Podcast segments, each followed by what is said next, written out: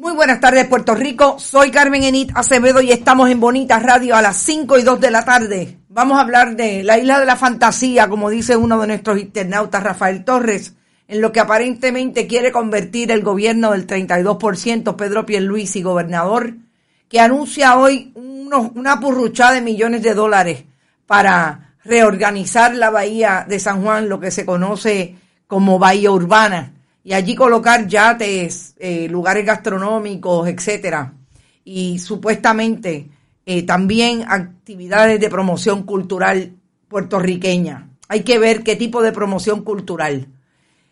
Vamos a hablar sobre eso, de los silencios del gobernador del 32%, pero sí habla de esos 118 millones. Vamos a hablar de Omicron, porque le voy a contestar la pregunta a nuestro internauta de esta mañana de cómo es que se nombran los eh, las siglas o se designan los nombres de las variantes del COVID-19. Vamos a hablar también de Tito Trinidad, que se va a las bofetas con el Banco Popular en el Tribunal de Estados Unidos en Puerto Rico. También de criminalidad. Identifican a los dos jóvenes que fueron asesinados esta mañana en San Juan, oriundos de Caguas, Puerto Rico. Y también eh, arrestan al eh, sospechoso, principal sospechoso de darle muerte a una joven de 35 años en Vieques. Voy a comentar también la noticia que reveláramos esta mañana después de un video que circulara a través de las redes del perfil de un policía estatal. Lo retiramos, lo colocamos en Facebook, lo retiramos, está en, en Twitter, porque estamos dando con el nombre del agente de la policía, porque nadie quiere contestar quién es y aparentemente lo borró del muro de face de Twitter donde lo publicó. Vamos a hablar de todo eso y del increíble y de el increíble alcalde de Utuado, patinador, que patina y patina y utiliza los fondos de COVID para patinaje y para agencias de publicidad.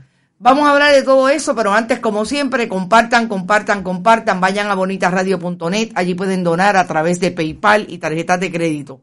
También pueden hacerlo a través de la Fundación Periodismo Siglo XXI, Fundación Periodismo 21 en su ATH móvil e enviar cheques o giros postales a nombre de la Fundación eh, y, enviarlos a través del correo PMB 284 PO Box 194000 San Juan, Puerto Rico 00919-4000. Siempre estamos en Bonita, en Bonita-radio en Twitter, Bonita Radio en Instagram, iBox, iTunes y Spotify. Siempre allí, tipo podcast, los programas de Bonita Radio y en YouTube 24-7. Vayan también a auspiciar a Buen Vecino Café, a los auspiciadores de Bonita Radio desde el día 1 la cooperativa Abraham Rosa, la cooperativa de Vega Alta, las cooperativas Manuel Seno Gandía y la cooperativa de Juana Díaz. Eso de, la, de Bahía de San Juan es un esquema de mafia PNP y PPD para aumentar el valor de las propiedades en San Juan, mientras el resto de la isla se come un cable. Interesante ese, ese eh, giro que le das a, ese, a esa inversión. Madeline Molina afanador, afanador, lo que es el alcalde y la de la premisa me la mascan. Dice Madeline, ¿cómo están ocultando el susodicho que se supone vele y brinde seguridad? Hay que ver. Eso del municipio de Utuado está pasando en otro municipio y no lo dudo que sean unos cuantos, dice Iris Vélez. Vamos a empezar por el asunto de la criminalidad. Me parece importante eh, seguir estableciendo lo que está pasando en el caso de la mujer de Vieques. Este joven de 35 años, eh, mejor conocido o identificado como Yarelis perdón, esa es la joven Yareli González Lanzó, es la joven que murió. Gamalier Cos Carmona. Gamalier Cos Carmona es el individuo que detuvieron, que era pareja de Yarelis, y es la persona que hasta el momento, eh, hasta el momento figura como sospechoso y fue detenido porque supuestamente no compareció a una vista en el tribunal donde tendría que ser sometido a una evaluación psiquiátrica. Yo quiero ir con calma con este asunto de las evaluaciones psiquiátricas en los tribunales.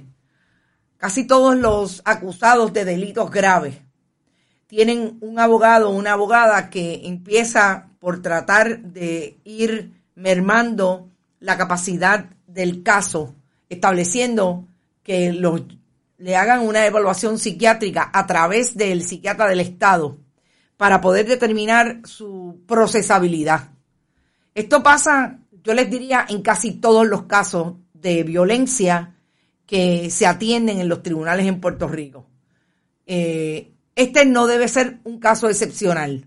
Vamos a ver cómo surge, pero no podemos establecer de plano que ya es una persona que tiene problemas o tiene eh, síndromes de salud mental, de enfermedad de salud mental, porque es un estándar operating procedure, como dirían en country, que los abogados de defensa hagan eso, sobre todo los abogados de asistencia legal.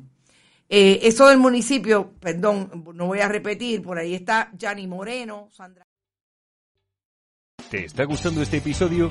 Hazte fan desde el botón apoyar del podcast de Nivos. Elige tu aportación y podrás escuchar este y el resto de sus episodios extra. Además, ayudarás a su productor a seguir creando contenido con la misma pasión y dedicación.